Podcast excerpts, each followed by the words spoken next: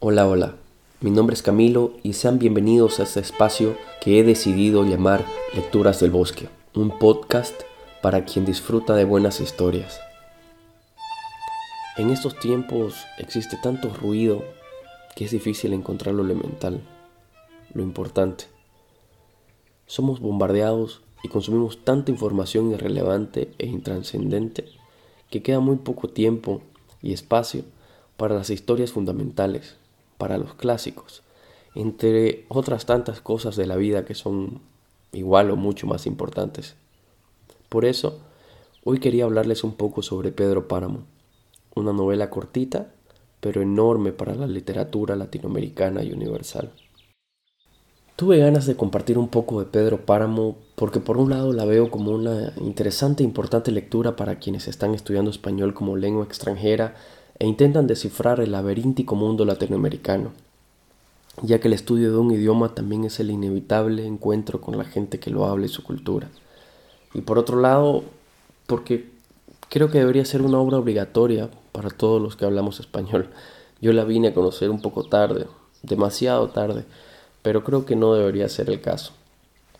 La idea aquí no es hacer un análisis literario de la novela ni de leerles todo el libro, simplemente compartir algunos comentarios personales sobre la historia y leer una pequeña parte, un fragmento del libro, para ver si entre tanto ruido podemos hacerle un campito a lo esencial. Juan Rulfo no necesitó escribir más de 300 páginas para convertirse en uno de los escritores más grandes de la literatura hispana. Nació en 1917 en Jalisco, en el occidente de México. Fue un tipo sencillo y enigmático, desde ahora se lo puede ver así como legendario. Juan Rulfo fue, fue huérfano desde niño, fue criado en orfanatos, tuvo, tuvo, tuvo todo tipo de oficios en grande, aunque consideraba que su único oficio era el de vivir. Fue, por ejemplo, vendedor de llantas, fue agente de migración, fue recaudador de rentas, fotógrafo, guionista de cine, historiador y escritor de tres libritos, dos de los cuales lo hicieron inmortal. Pedro Páramo es uno de estos dos libros. La novela está basada en una época entre la Revolución Mexicana y la Guerra Cristera. Entre paréntesis, cabe decir que el padre de Juan Rulfo fue asesinado durante la guerra, cuando él solo tenía seis años, y cuatro años más tarde muere su madre. La Guerra Cristera fue un conflicto armado de varios años entre el ejército mexicano, entre el Estado mexicano y las milicias de religiosos católicos que se levantaron en armas al ir perdiendo la Iglesia Católica más y más beneficios desde la Constitución de 1917, esto como una de las consecuencias de la Revolución Mexicana. Si bien la novela no se concentra en explicaciones de ningún tipo, esta deja entrever cómo era la vida del campesinado y para quienes no somos mexicanos o no hemos estudiado su historia, nos deja la curiosidad o por lo menos la invitación a conocer más sobre, sobre estos eventos y su importancia histórica.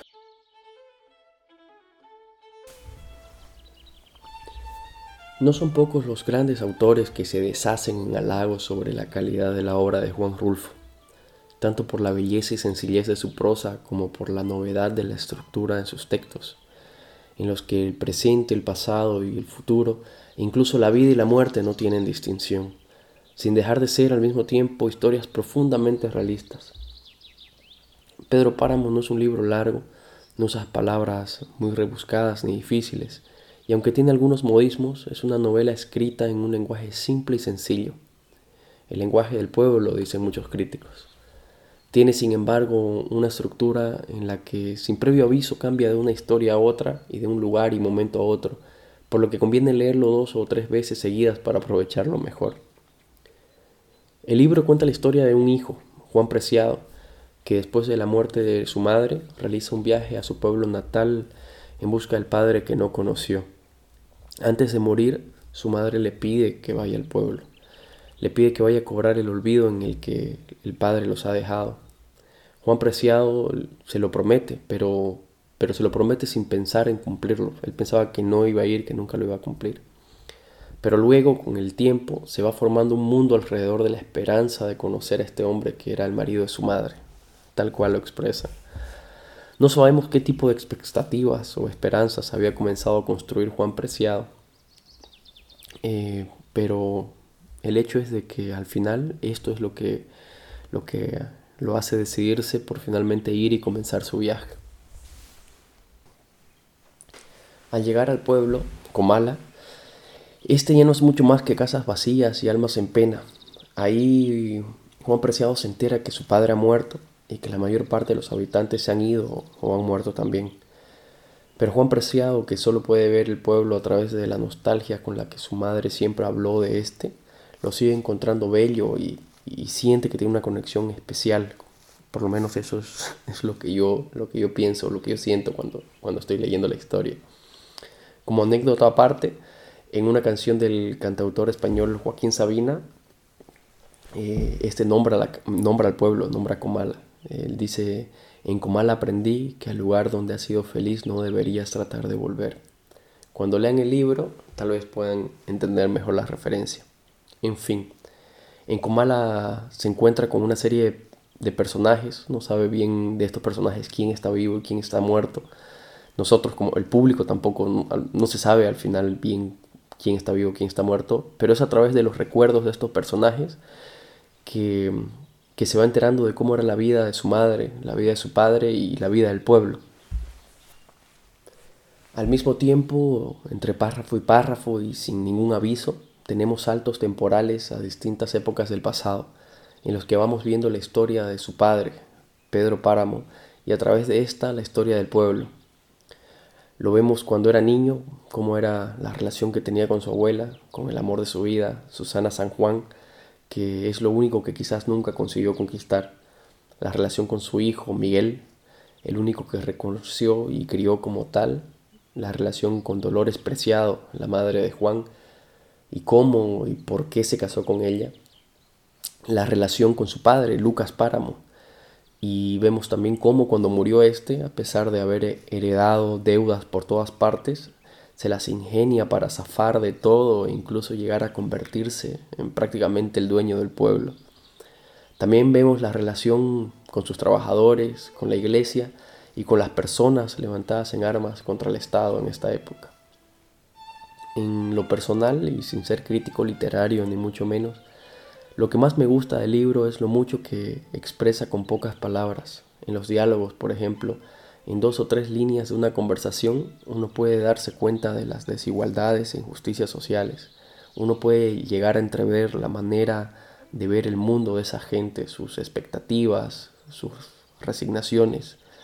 Y en los silencios de las conversaciones se puede casi sentir el polvo del lugar, las llagas de su tierra el pasar del tiempo que en realidad no pasa, sino que está como estacionado desde siempre ahí, indiferente, entre las piedras y el calor. En fin, hay cientos de estudios, análisis, comentarios, bibliotecas enteras sobre Juan Rulfo y su obra para, para los que le interesen. Em, pero yo para no seguir divagando, ahora les, les voy a leer un, un fragmento del libro y y espero que les guste. Pedro Páramo, de Juan Rulfo.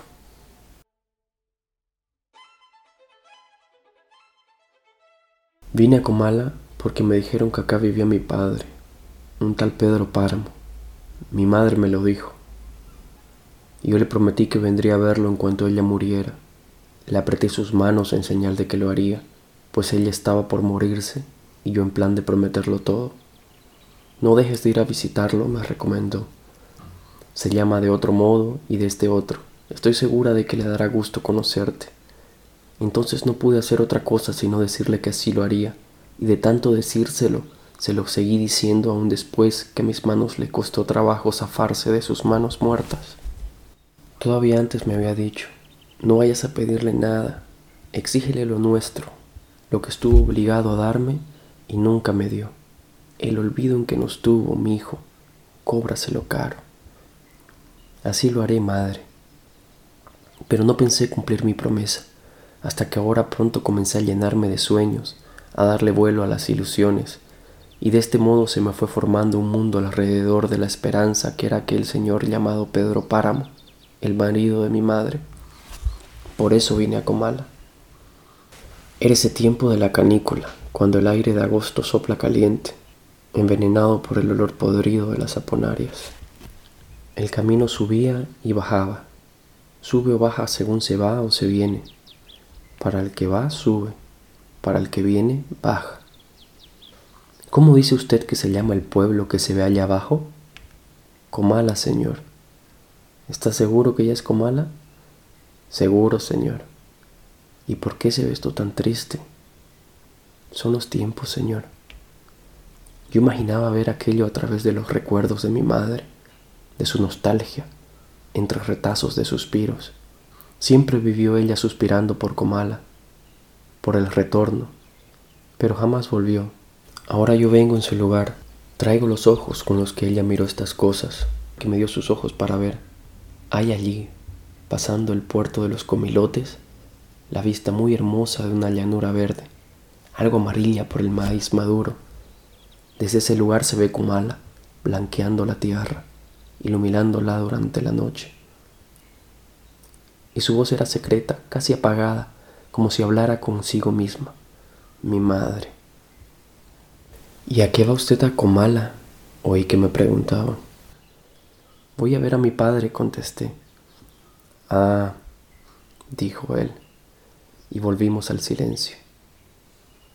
Caminábamos cuesta abajo, oyendo el trote rebotado de los burros, los ojos reventados por el sopor del sueño en la canícula de agosto.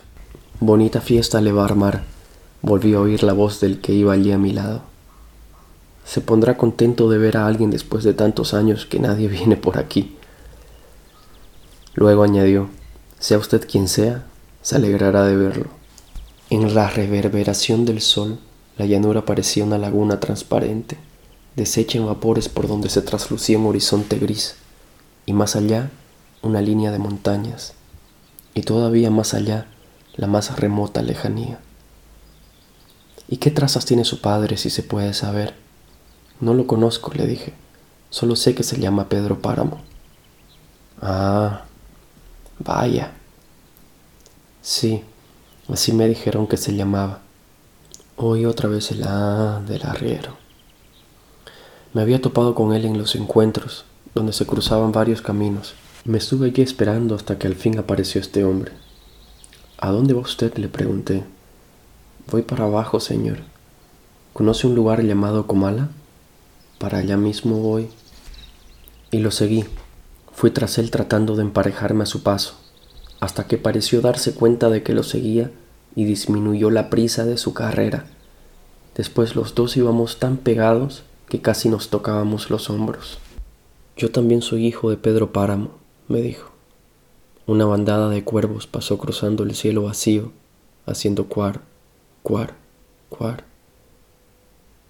Después de trastumbar los cerros, bajamos cada vez más.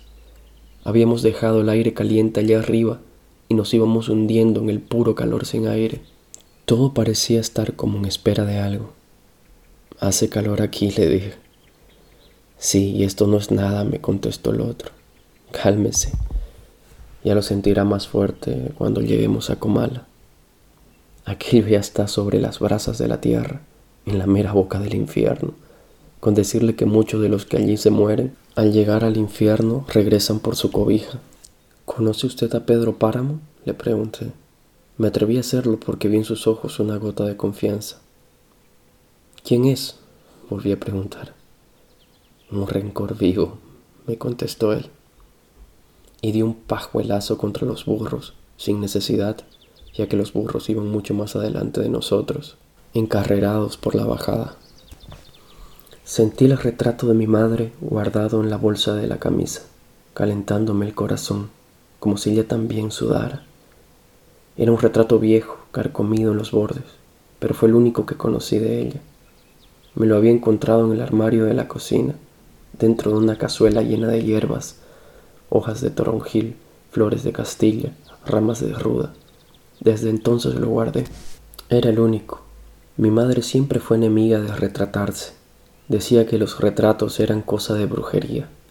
Y así parecía ser, porque el suyo estaba lleno de agujeros como de aguja y en dirección del corazón tenía uno muy grande, donde bien podía caber el dedo del corazón. Es el mismo que traigo aquí, pensando que podría dar buen resultado para que mi padre me reconociera. Mire usted, me dice el arriero, deteniéndose. ¿Ve aquella loma que parece vejía de puercos? Pues detrásito de ella está la media luna. Ahora volteé para allá. ¿Ve la ceja de aquel cerro? Véala. Y ahora volteé para este otro rumbo. ¿Ve la otra ceja que casi no se ve de lo lejos que está? Bueno, pues eso es la media luna de punta a cabo, como quien dice toda la tierra que se puede abarcar con la mirada, y es de él todo ese terrenal. El caso es que nuestras madres nos malparieron en un petate, aunque éramos hijos de Pedro Páramo, y lo más chistoso es que él nos llevó a bautizar. Como usted debe haber pasado lo mismo, ¿no? No me acuerdo. Váyase mucho al carajo. ¿Qué dice usted? Que ya estamos llegando, señor. Sí, ya lo veo. ¿Qué pasó por aquí? Un correcamino, señor. Así les nombran a esos pájaros. No, yo preguntaba por el pueblo, que se ve tan solo, como si estuviera abandonado. Parece que no lo habitara nadie. No es que lo parezca. Así es, aquí no vive nadie. ¿Y Pedro Páramo? Pedro Páramo murió hace muchos años. Bueno, espero que, que les haya gustado el fragmento lo suficiente como para que encuentren un tiempo para leer el libro. Eso es todo por hoy, pero en dos semanas nos volvemos a encontrar con, otra gran historia. Para los que tengan comentarios o sugerencias, eh, pueden escribirme, mandarme un correo al lecturasdelbosque.gmail.com. Un abrazo y hasta la próxima.